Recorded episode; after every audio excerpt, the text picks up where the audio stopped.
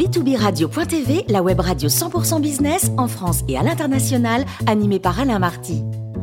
Bonjour à toutes et à tous, bienvenue à bord de B2B Radio.tv. Vous êtes 49 000 dirigeants d'entreprise abonnés à nos podcasts. On vous remercie d'être toujours plus nombreux à nous écouter chaque semaine. Aujourd'hui, nous recevons Thierry Drion, président de la Chambre de commerce franco-britannique et cofondateur d'Agir pour le cœur des femmes. Bonjour Thierry. Bonjour Alain. Alors, notre sujet du jour, quelle économie post-Covid et post-Brexit? Alors effectivement, l'économie britannique euh, a subi euh, de plein fouet à la fois la, pandémie, comme euh, euh, toutes les, on va dire les économies et dans tous les pays du monde, et puis euh, cette sortie du Royaume-Uni de l'Union européenne. Donc les, premiers signes aujourd'hui sont des signes d'une décroissance plus forte, ou en tout cas d'une difficulté économique beaucoup plus forte euh, pour euh, le Royaume-Uni, en tout cas à court terme. Je vais vous prendre juste un exemple. Vous avez 6,9% du PIB britannique qui dépend de tout ce qui est le secteur financier, et notamment les services financiers. et, et, vous voyez aujourd'hui qu'il y a énormément, énormément d'établissements financiers, ils sont un peu plus de 445, qui ont quitté euh, le Royaume-Uni pour s'installer euh, sur euh, le continent. Donc l'impact, il est important. Il est important dans le monde des services. Il est important aussi dans tout ce qui est environnement agroalimentaire. Pourquoi? Parce que vous avez aujourd'hui un certain nombre de mesures douanières qui font que les temps finalement de transport ont été rallongés compte tenu des mesures sanitaires. Et donc tout cela fait que aujourd'hui, l'économie britannique est euh, dans un rebond qui est beaucoup beaucoup plus difficile euh, que euh, les autres économies des, des, pays limitrophes. Voilà. Et sinon, Thierry, comment voyez-vous les échanges économiques entre nos deux pays? Alors, je pense que les relations franco-britanniques d'un point de vue économique resteront. C'est-à-dire que le Royaume-Uni restera un pays voisin, un pays ami euh, et un pays qui restera un partenaire économique majeur. Je vous rappelle, avant la crise, avant le Covid, euh, ces transactions économiques entre nos deux pays représentent 103 euh, milliards d'euros. Les premiers signes, ou en tout cas les premières informations, font état d'une décroissance impactée par la sortie du Royaume-Uni de l'Union européenne de l'ordre de 20 à 25%. Je crois que de manière très claire, il faut que nous réinventions euh, les relations et les transactions économiques entre nos deux pays. Et en définissant finalement deux principes.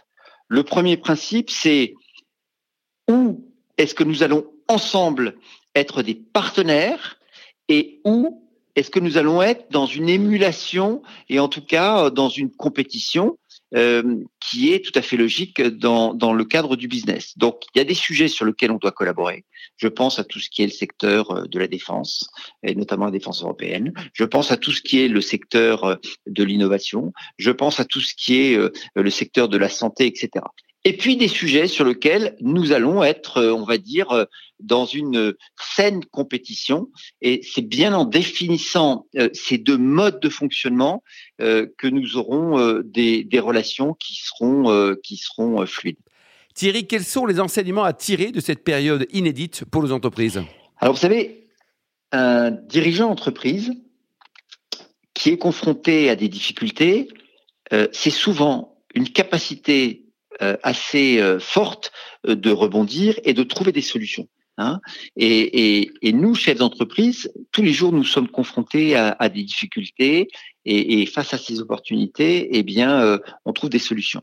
Alors, je pense que la période que nous venons de passer, moi, je tire trois enseignements. Le premier, c'est que nous avons tous vécu, à titre personnel, à titre collectif, le fait que l'humain et finalement la santé est notre capital le plus important.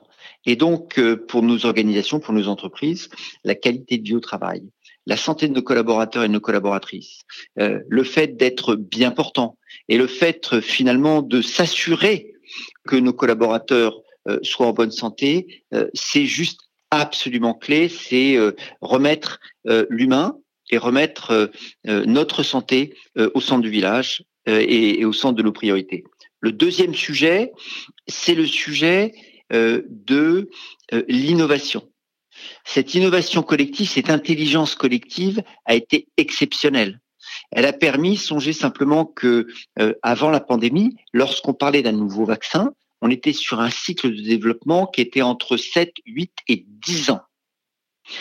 Nous avons été capables collectivement au niveau mondial de mettre en place cette innovation, cette intelligence collective qui a permis de développer non pas un vaccin, mais huit vaccins et sur une période non pas de 7 ou 8 ans, mais de 10 mois, et de le mettre à disposition euh, le plus largement possible des populations. Donc ça, c'est le deuxième enseignement, c'est cette capacité euh, d'avoir une innovation mondiale extrêmement puissante.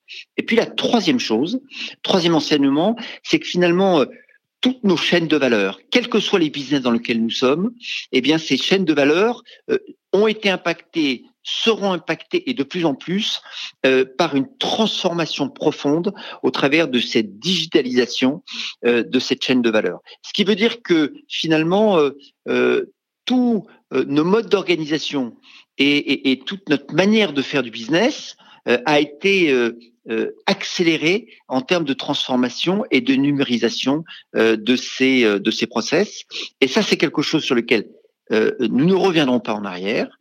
Euh, c'est quelque chose sur lequel euh, nous devons euh, l'intégrer, l'intégrer dans nos go-to-market, l'intégrer dans notre capacité à pouvoir adresser de manière différente nos clients, répondant aussi à des demandes différentes de la part de nos clients, et puis aussi pour nos collaborateurs, une manière de, travailler qui, là aussi, s'est avérée être, être différente. C'est pas le sujet de pour ou contre le télétravail ou la mobilité. C'est pas le sujet. Le sujet, c'est comment est-ce que on fait en sorte de pouvoir intégrer ces technologies dans euh, l'ensemble de euh, nos organisations, dans l'ensemble de euh, nos processus et dans l'ensemble de nos chaînes de valeur. Et alors sinon, comment vous la voyez, cette évolution de l'économie mondiale post-Covid hein On est bien au-delà des, des relations bilatérales? Alors mon cher Alain, je vais m'azarder à vous faire une prévision euh, comme disent nos amis américains, un forecast. Je suis extrêmement positif et confiant sur euh, euh, l'économie mondiale à la sortie de cette crise post-Covid. pourquoi? Je pense que nous allons connaître une période d'hypercroissance, hypercroissance comme celle que nous avons pu connaître à la sortie de la fin de la Seconde Guerre mondiale. Alors pourquoi? Pourquoi? Parce que vous avez aujourd'hui tous les ingrédients qui sont réunis qui sont réunis pour que euh, y ait cette hypercroissance. Et permettez-moi juste dans, dans, de vous en partager euh, quelques éléments. D'abord, vous avez, euh, d'un point de vue, et, et c'est important dans l'économie, la psychologie, le moral des chefs d'entreprise, le moral de, de, de, des dirigeants économiques est aujourd'hui très positif et très bon. Alors n'oublions pas que pendant cette période, les États ont investi massivement en injectant des fonds euh, absolument colossaux euh, dans l'ensemble de cette économie mondiale. Songez les États-Unis, 6 000 milliards de dollars, euh, l'Europe, 750 milliards d'euros. Donc cet argent va se retrouver dans l'ensemble du circuit économique mondial. Troisième chose, quand vous regardez aujourd'hui, l'état des entreprises est plutôt très positif. C'est-à-dire que avant la crise, l'ensemble des entreprises allait bien, contrairement à la crise de 2008. Après la crise, les entreprises se sont finalement très bien adaptées et elles ont su passer cette crise inédite de manière assez remarquable avec, euh, je pense, euh, la capacité de pouvoir encore plus accélérer sur la période qui arrive. Vous avez aujourd'hui euh, le prix de l'argent. Hein, euh, dire, l'argent aujourd'hui est disponible et l'argent euh, ne vaut presque rien. Hein. Les taux de la BCE euh, vont continuer à maintenir des taux très bas et donc ça participe aussi à une plus grande fluidité économique. Enfin, il y a plein d'autres éléments, mais quand je regarde, par exemple, le leadership maintenant réassumé après la période de Trump par les États-Unis, euh, avec des croissances euh, assez considérables. Regardez ce qui a été sur euh, le premier et le deuxième trimestre de 2021, avec des croissances au-delà de 7%, 7,3% de croissance sur le premier trimestre 2021 par les États-Unis. Et quand les États-Unis sont à ce niveau de création de richesse et à ce niveau de croissance, eh bien, c'est l'ensemble de l'économie mondiale qui est euh, impacté et, là, en l'occurrence, impacté positivement. Donc, pour répondre à votre question, oui, je suis très confiant. Oui, nos entreprises ont beaucoup appris pendant cette période-là et je pense qu'elles sont aujourd'hui extrêmement bien armées.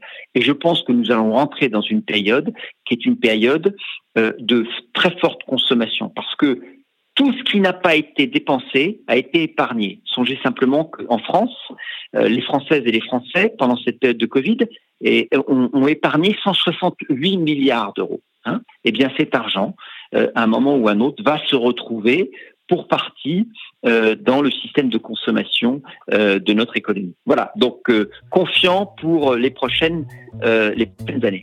Merci beaucoup Thierry pour ce billet d'humeur. Je rappelle que nous avons le grand plaisir de vous accueillir régulièrement à bord de b2b radio.tv.